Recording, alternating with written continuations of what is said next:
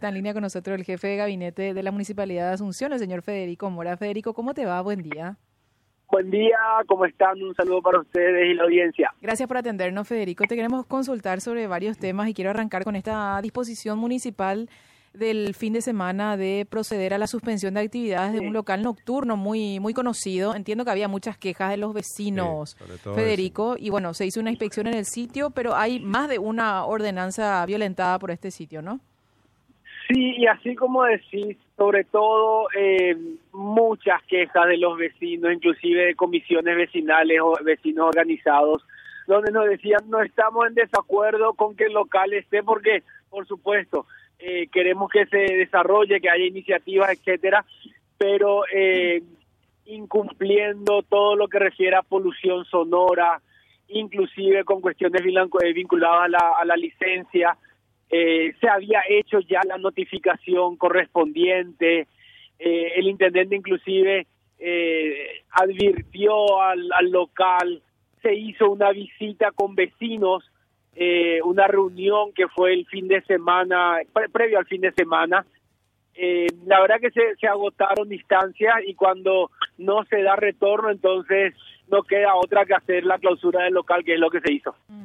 Eh, eh, así como mencionas, se hicieron notificaciones anteriores, porque eh, escuché nomás versiones, Federico, eso te quería consultar, de que de buenas a primeras se fueron a suspender y no es así. Entiendo que se hizo el paso previo de notificaciones, ¿no?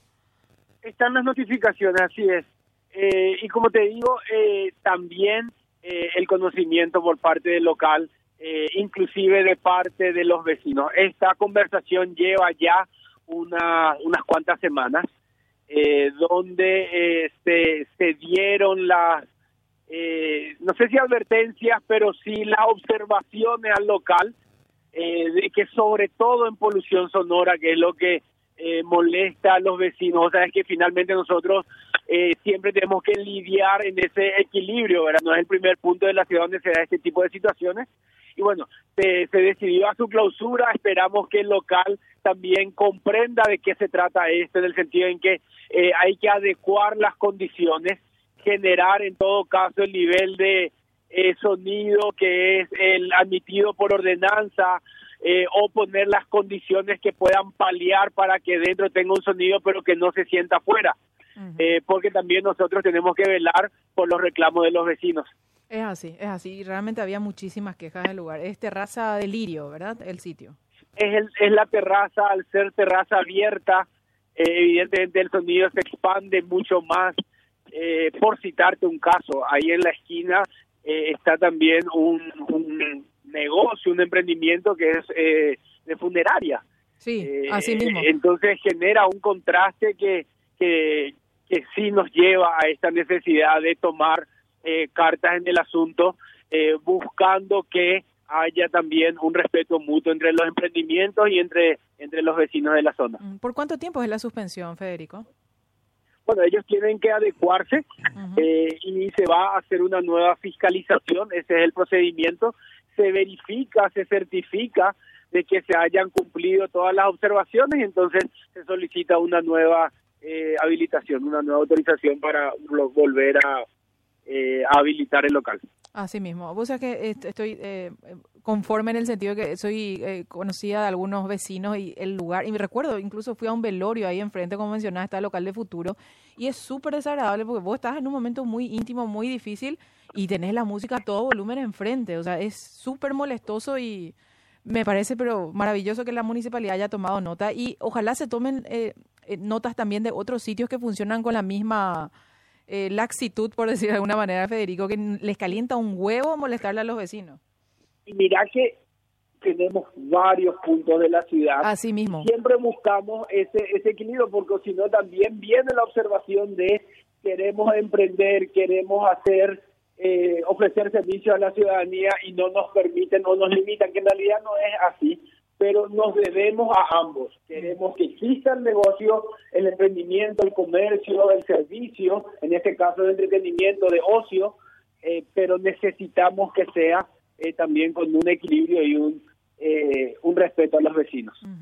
Por otro lado, Federico, quiero aprovechar tu tiempo y tu gentileza para eh, consultarte la versión oficial de la Municipalidad de Asunción respecto a estas publicaciones que viene haciendo el diario ABC Color sobre la cantidad de personal contratado por la Junta Municipal y también por la Intendencia de Asunción desde que Oscar Rodríguez es intendente. Ellos hablan de un documento al cual accedieron vía acceso a la información pública que supuestamente estaba encriptado y que, bueno, a través de una colaboración con periodistas de investigación de la región lograron eh, desencriptar el material y empezar a publicar el detalle de la cantidad de eh, eh, personal contratado por la Municipalidad de Asunción. ¿Cuál es la explicación de ustedes ante esta denuncia?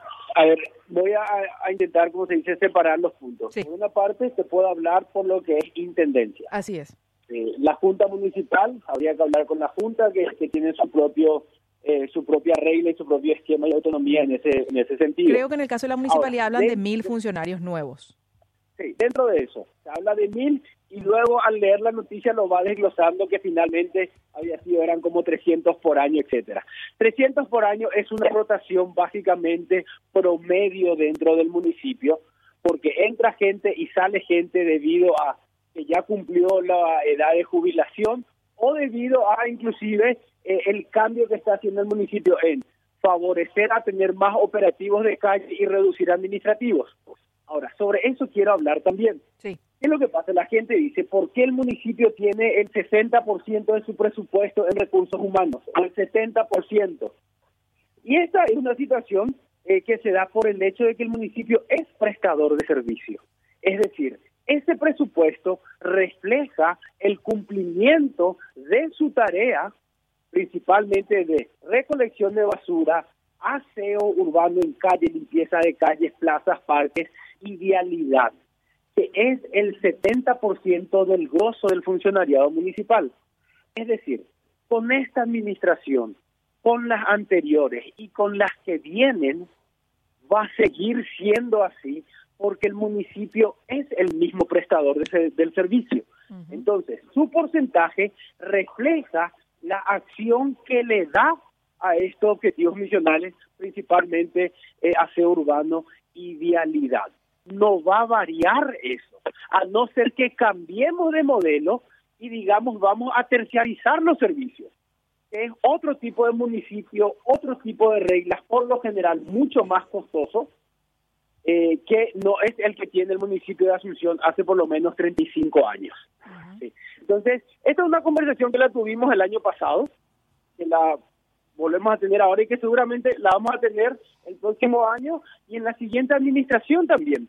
Pero no es cierto, porque lo que se plantea no tiene sentido en tanto que mientras el municipio sea prestador de servicios, siempre va a tener un porcentaje del presupuesto en recursos humanos superior al 60, 65, eh, 70% del presupuesto global, porque hacerlo así es la evidencia de la prestación del servicio mismo. No sé si se entiende cuál es eh, el, concepto que estoy. Eh, entiendo, entiendo tu punto, Federico, pero lo que eh, me gustaría que te, que, te explayes un poquito más es sobre el. Vos decís que ellos dicen 1.050 funcionarios desde que entró en hecho a la intendencia. Y en el desglose de la noticia mencionan un promedio de 300 por año. ¿Son o no son nuevas contrataciones? Independientemente a la razón, a la causal, a la necesidad, etcétera, etcétera. El municipio tiene rotaciones, sin duda. Es decir, este año hay todo un plan de jubilaciones. Por eso que la noticia tiene que equilibrar en decir cuántos salieron. ¿Y cuántos entraron a, suplir esos, esas vacancias? Exactamente, y a qué áreas. Por eso que es importante entender también que hay otro punto central del presupuesto. El presupuesto establece topes, límites de lo que se llama la línea 100, que es la que se encarga básicamente de honorarios, salarios, etcétera, recursos humanos.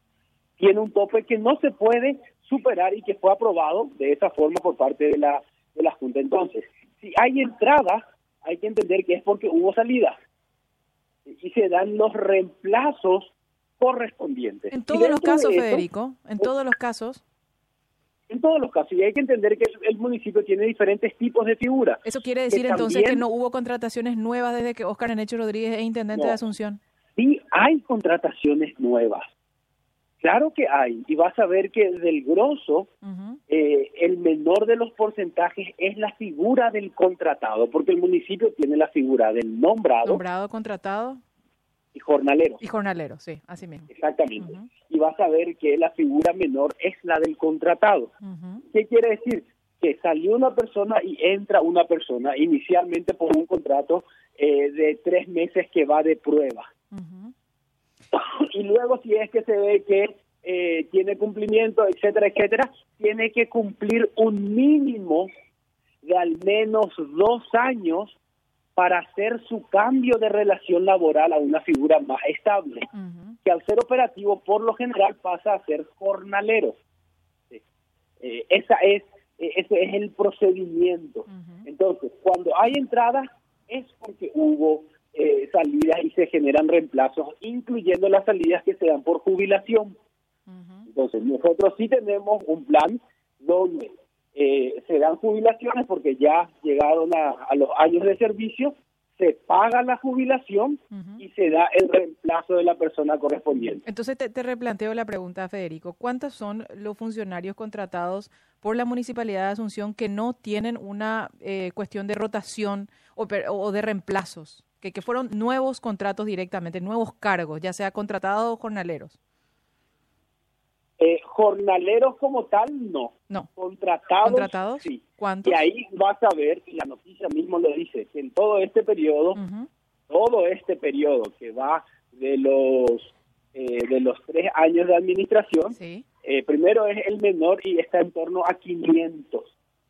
500 de los tres años de, los tres años. de gestión, que es la figura de entrada al municipio. No se entra como nombrado eh, al, al, municipio, sino que se entra con la figura de eh, contratado. O sea, estos 500 son contratos nuevos. De estos tres años de, estos tres años. de, eh, administración, así mismo. Y eh, esto que menciona también eh, ABC, de que supuestamente tienen eh, X cantidad, de, no recuerdo el dato exacto, pero que eh, hacen la coincidencia con el periodo de campaña de la señora Lizarela Valiente al Senado. A ver, que hubo más contratos cuando ella estaba en campaña. Mm. Es a cada año administrativo, a cada año presupuestario. Es decir, hay un número previsto de este año, así como hubo del año pasado, y va a haber uno del año que viene. Porque hay una serie de jubilados también en cada año que salen de la administración. Por eso te digo, la información tiene que tener ese contraste, porque en todo, eh, en cada ejercicio presupuestario, se tiene un límite de lo que se puede eh, contratar y el presupuesto máximo que se puede eh, asignar y que no varía. Eh, por eso que es también importante, por una parte, eh, indicar a qué se refiere el porcentaje alto en recursos humanos, dada la característica de prestador de servicios, no va a bajar de un 60 a 75%, mm. a no ser que el municipio cambie su modelo. y terciarice servicios. Es así, que es toda una discusión que hay que hacer. Cada ingreso se mm. corresponde a eh, salidas y jubilaciones eh, que se dan en cada año, porque también se da no solamente por jubilación, había un contratado, vemos que no cumple las funciones o que no existe eh, un cumplimiento o respaldo de su jefe directo o tiene ausencias injustificadas, etcétera, y se va. Mm. Y hay, y en eso te puedo eh, inclusive solicitar la lista de recursos humanos de aquellos que por incumplimiento de asistencia, etcétera, fueron cesados en sus contratos. Eh, Existe ese procedimiento dentro de, la administración. ¿A, qué se refiere la publicación, eh, Federico, cuando habla de em, informes encriptados que son eh, prácticamente imposibles de, de presentarlos de forma ordenada, que tuvieron que recurrir incluso a la asistencia de de, otros colegas de la región, técnicos, incluso informáticos, para desencriptar?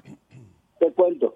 Desde el año 2015, el municipio eh, publica cada mes, y eso lo pueden ver en la, en la web y en las diferentes administraciones, eh, toda su planilla de recursos humanos con su cédula, nombre, honorarios y beneficios. Este documento está en un formato PDF. y se sube así porque así se establece dentro de la eh, de las condiciones de acceso a la información y es el mismo formato desde el 2015. A eso se refiere esta esta publicación en particular, es decir, la información siempre está, siempre estuvo, es más, ahora estuve revisando, falta cargar el mes de abril, eh, los eh, el listado, digamos, del mes de abril, y luego está el de cada mes y el acumulado de cada año.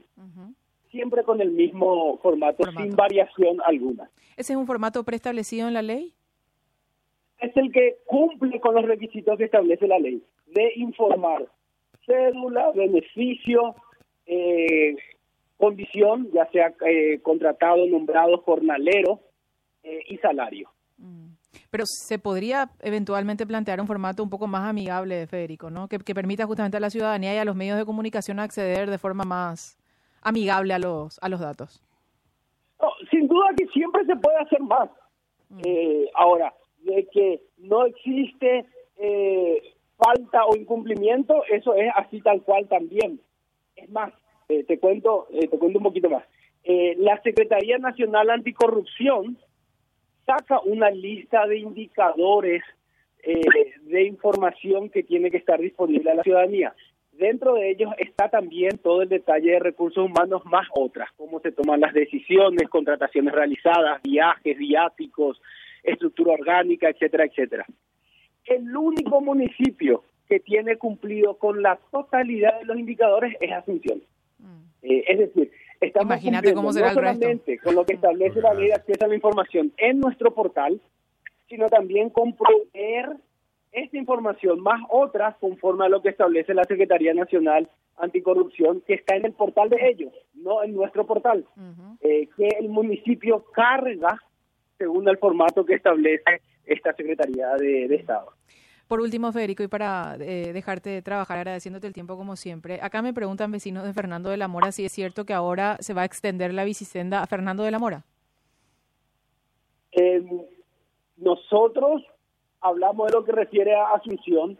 El plan maestro es del área metropolitana. Mm. Entonces es también importante siempre eh, indicar de que Asunción es uno de los 10 o 11 municipios parte de este plan maestro. Asunción tiene 32 kilómetros de 600 que están eh, proyectados. Y si lo normal sería que, eh, cumplido en Asunción el, trazado, digamos, inicial previsto, ahora se avanza a los siguientes municipios, mm. porque la idea es interconectar eh, al área metropolitana. Toda la red, exactamente. Gracias, Federico, por tu tiempo. Muy amable como siempre. Que tengas buen día. Dale, pues igual para ustedes, buen inicio de semana. Hasta luego. Igualmente, señor Federico Mora, jefe de gabinete de la Municipalidad de Asunción, en primer lugar hablando.